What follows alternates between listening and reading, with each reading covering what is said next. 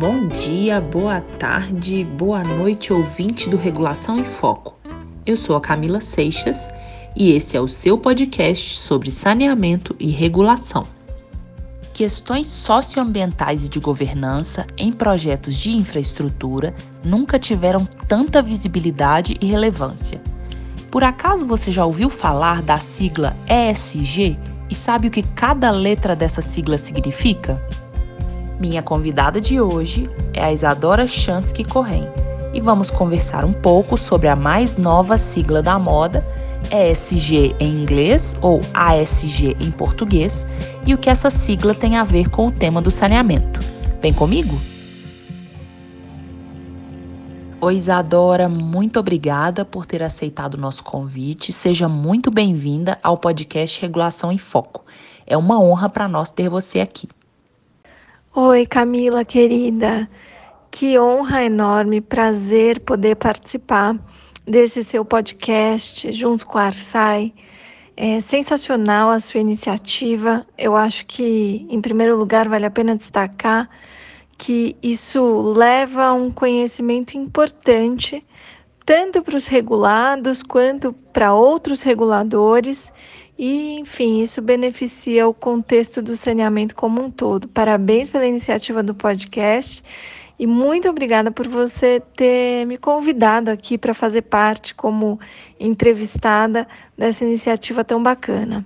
Entrando no tema da nossa entrevista de hoje, como que a gente pode explicar para os nossos ouvintes de uma forma bem prática, didática e objetiva o que, que é ESG e por que, que esse tema é tão importante? Bom, Cami, como o próprio nome diz, né?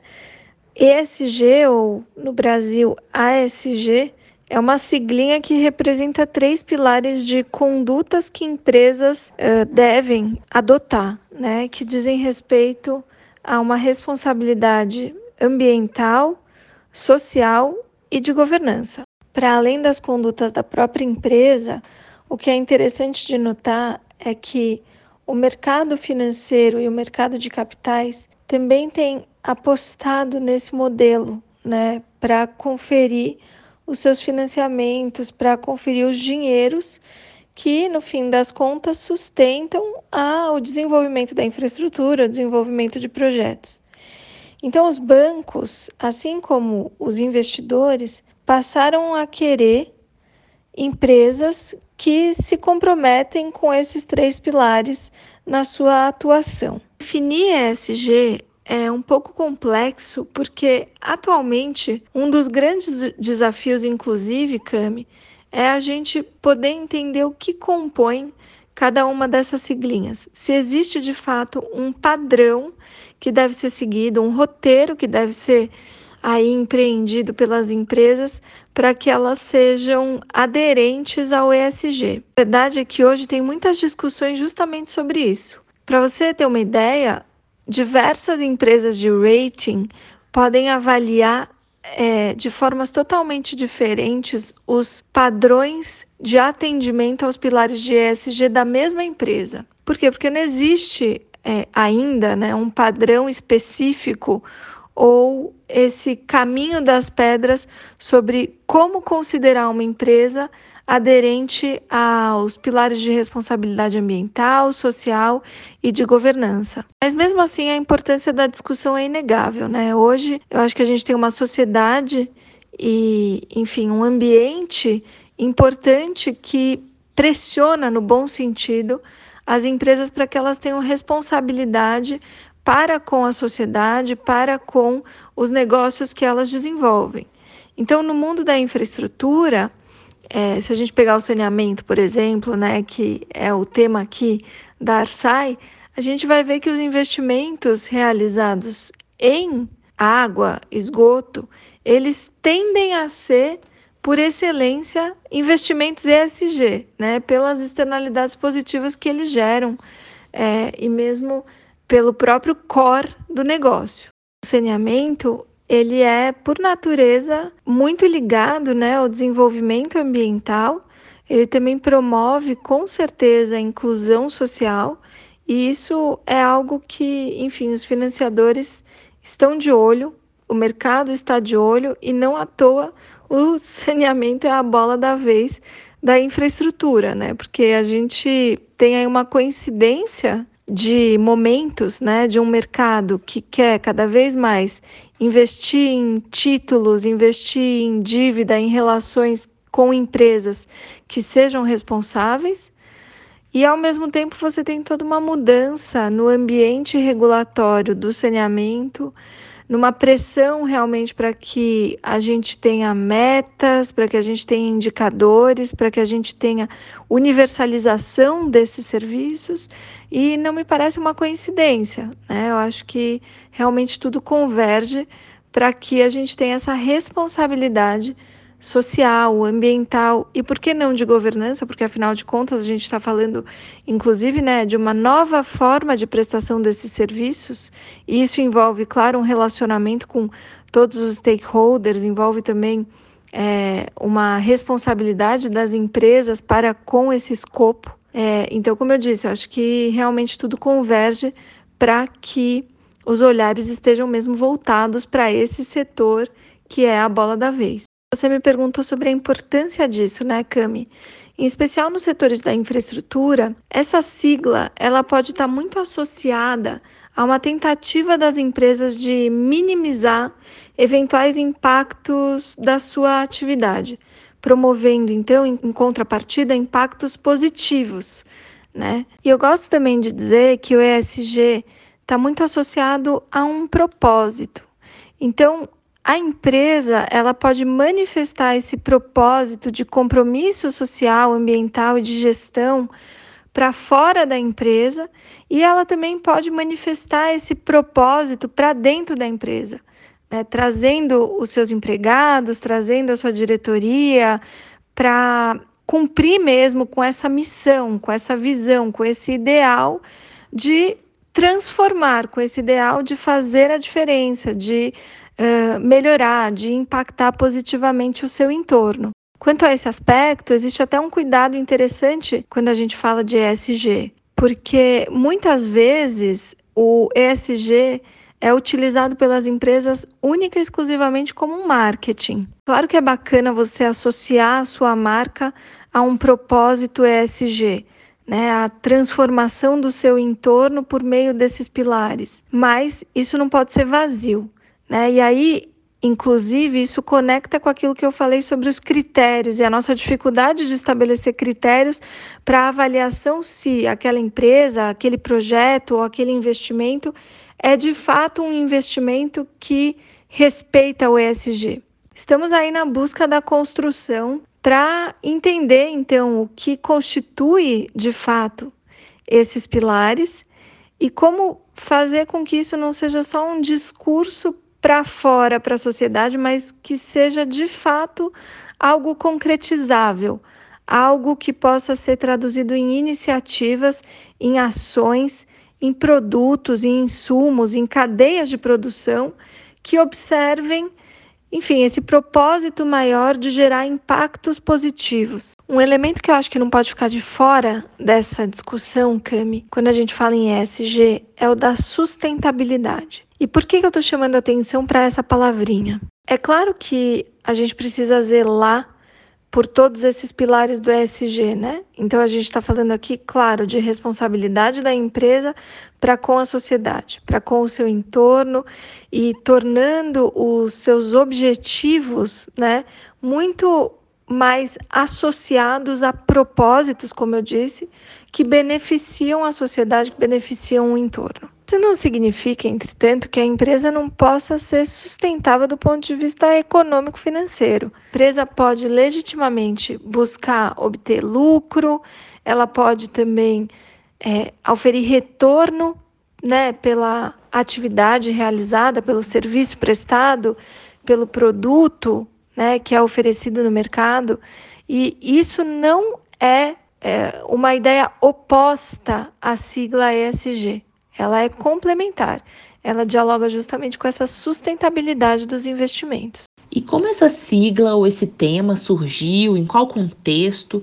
Você poderia falar para a gente um pouco sobre isso? Acho que o surgimento, Cami, da, dessa sigla, né, ou desse olhar para a responsabilidade nesses três pilares, ela vem a partir da década de 70, né, com um marco importante, justamente que preza pela sustentabilidade. Mas a partir agora, em especial, né, dos anos dos idos de 2000, isso começa a tomar uma força enorme. Acho que contribui para isso, claro, uma presença importante da ONU, que passa com os Objetivos de Desenvolvimento Sustentável a ter uma influência positiva em como os investimentos devem ser feitos. Outros acordos internacionais sobre clima, sobre ambiente também começam a surgir. E mais do que isso, a gente começa a ter movimentos nas instituições, tanto nas empresas quanto nos financiadores, é, e acho que isso também é impulsionado pelos multilaterais, de trazer diversidade de forma mais presente. Esse tema da diversidade é super interessante, né, Cami? Em especial quando a gente está falando de projetos de infraestrutura. Quando você fala de concessões e PPPs, por exemplo, inexoravelmente você precisa conversar com a ideia de prestação de um serviço adequado. E o que é um serviço adequado? No mínimo, é um serviço que entenda e atenda a uma população que é diversa. Ela é diversa do ponto de vista de raça, de gênero, de orientação sexual, ela é diversa do ponto de vista de renda, ela é diversa do ponto de vista geracional. Então, tanto o gestor público em uma das pontas, quanto a iniciativa privada na outra ponta, precisam desenvolver um olhar importante para isso, né? para essa pluralidade de indivíduos que vão ser atendidos por aquele serviço. Nesse contexto, passou a ser muito relevante que as unidades gerenciadoras desses contratos possam ser também formadas por pessoas que são diversas, por pessoas que representam essa pluralidade. E isso passou a ser uma realidade exigida também por bancos, exigida também por multilaterais, exigida também por financiadores que estão de olho nesses projetos e que, no fim das contas, são atores muito relevantes para a concretização desses projetos e, de fato, influenciaram e continuam influenciando um comportamento positivo nesse sentido. E na sua visão, agora trazendo o tema do ESG para o setor do saneamento, qual o impacto do desenvolvimento e implementação de projetos cada vez mais ESG ou mais ASG no Brasil, é, do seu ponto de vista?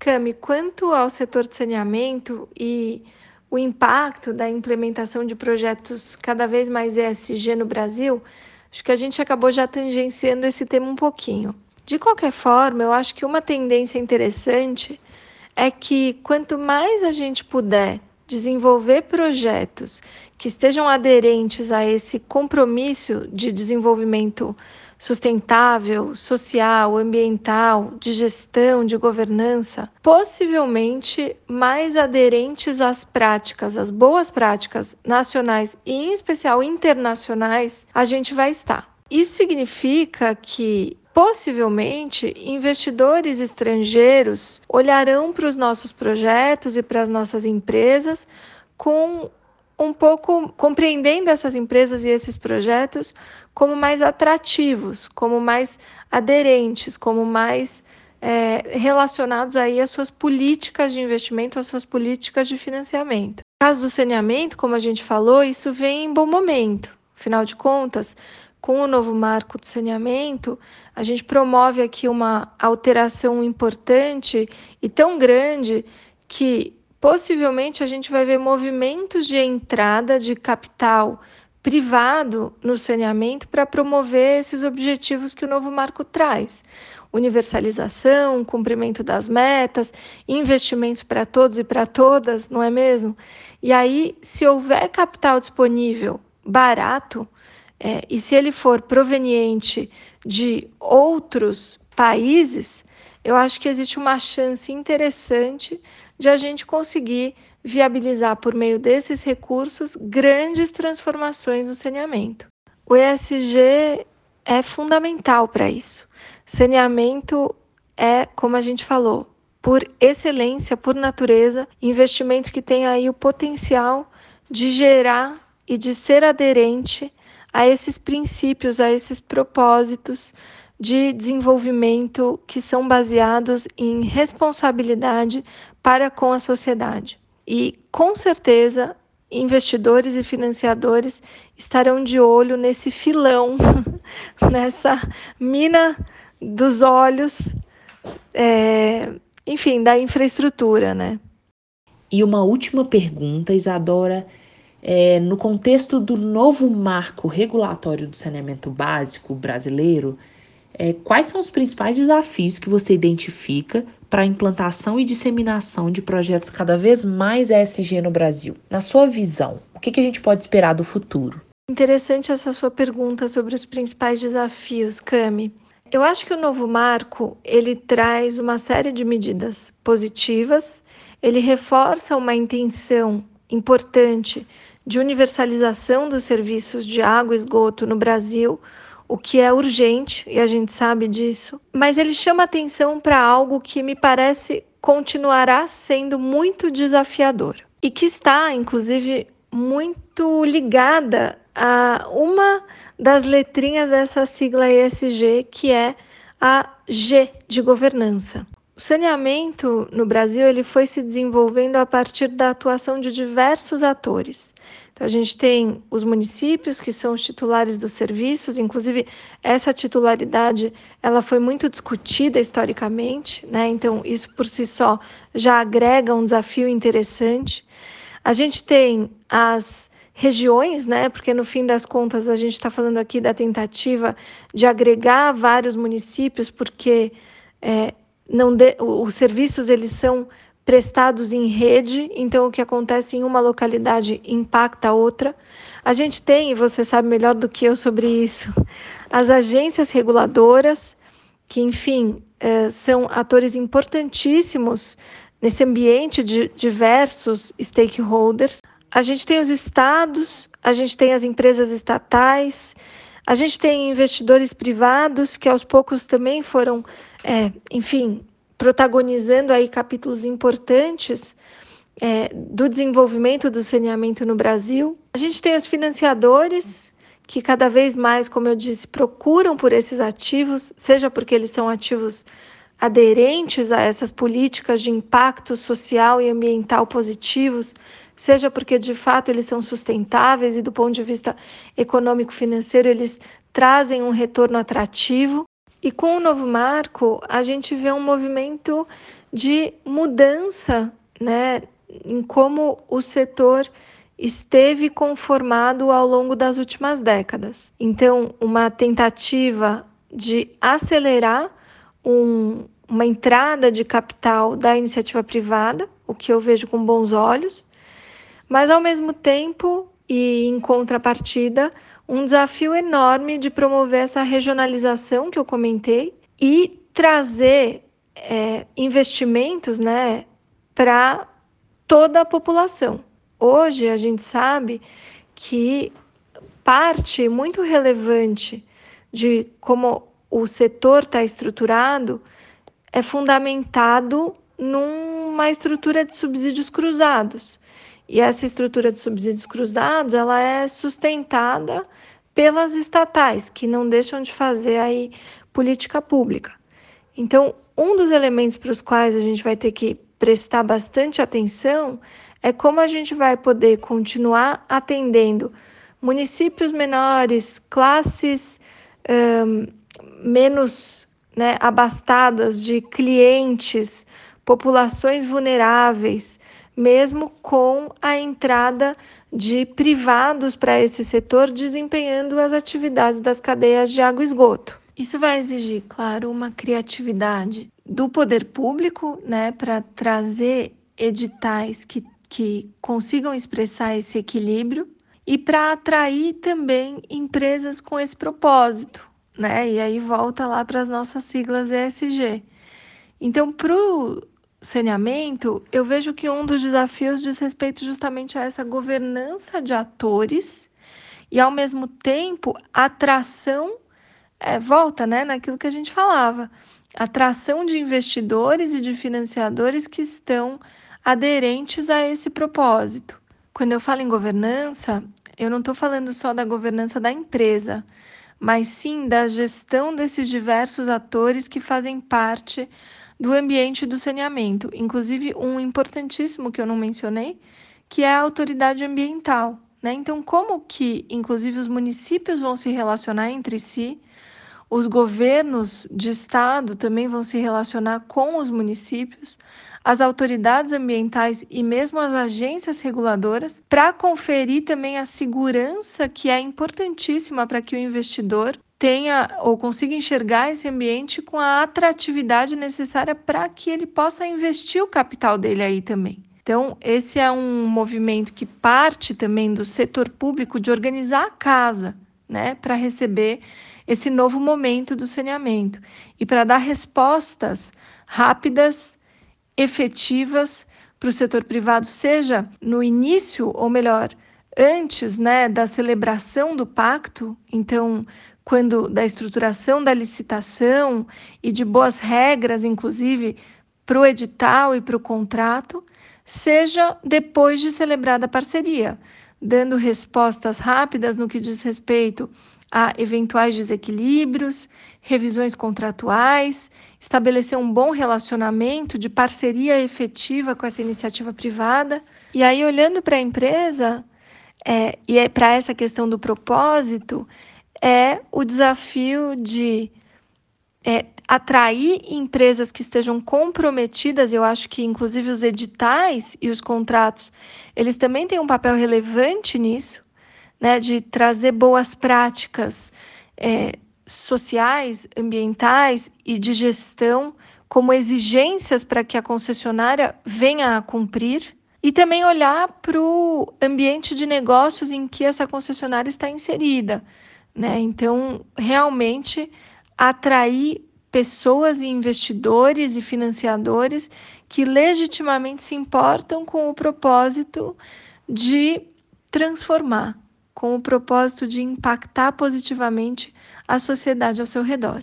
Muito obrigada por esse bate-papo, Isadora, por essa aula e por essa oportunidade de esclarecer para as pessoas sobre o que é ESG, a importância desse tema, principalmente nesse momento pré-revolução no saneamento básico que a gente está vivendo no Brasil. Cami, eu queria te agradecer imensamente por essa oportunidade, por essa troca. Enfim, não só aqui no podcast, mas em toda em toda a oportunidade que a gente tem tido, né, de conviver, de crescer, de trocar, é, em especial no âmbito do InfraWomen. E eu queria dizer que eu tenho acompanhado o trabalho da Arsai e tenho ficado, enfim, muito entusiasmada de ver todas as iniciativas que vocês estão conduzindo.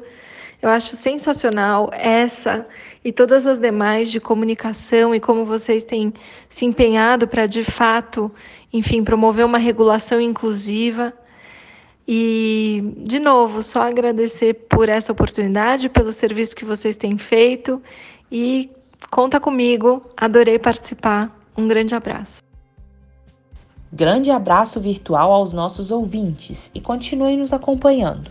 Seguimos trabalhando para oferecer para vocês muito conteúdo atual, prático e importante.